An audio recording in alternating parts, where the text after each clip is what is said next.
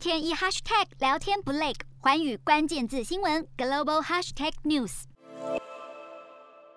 新加坡的疫情持续的升温，二十七号新增确诊就超过五千例，创下单日新高。目前卫生部正在积极调查，为什么短时间内会病例激增？而目前加护病房的使用率为百分之七十九点八，政府也将规划要准备更多的床位来对付病例激增的棘手状况。新加坡卫生部表示，案例会异常的激增，主要是因为部分的检测实验室在几个小时内发现许。多检测结果是阳性的病例，将会密切的观察未来几天的趋势。而新加坡的完整疫苗接种率已经来到了百分之八十四，政府也会持续让民众施打追加剂，来防止疫情持续延烧。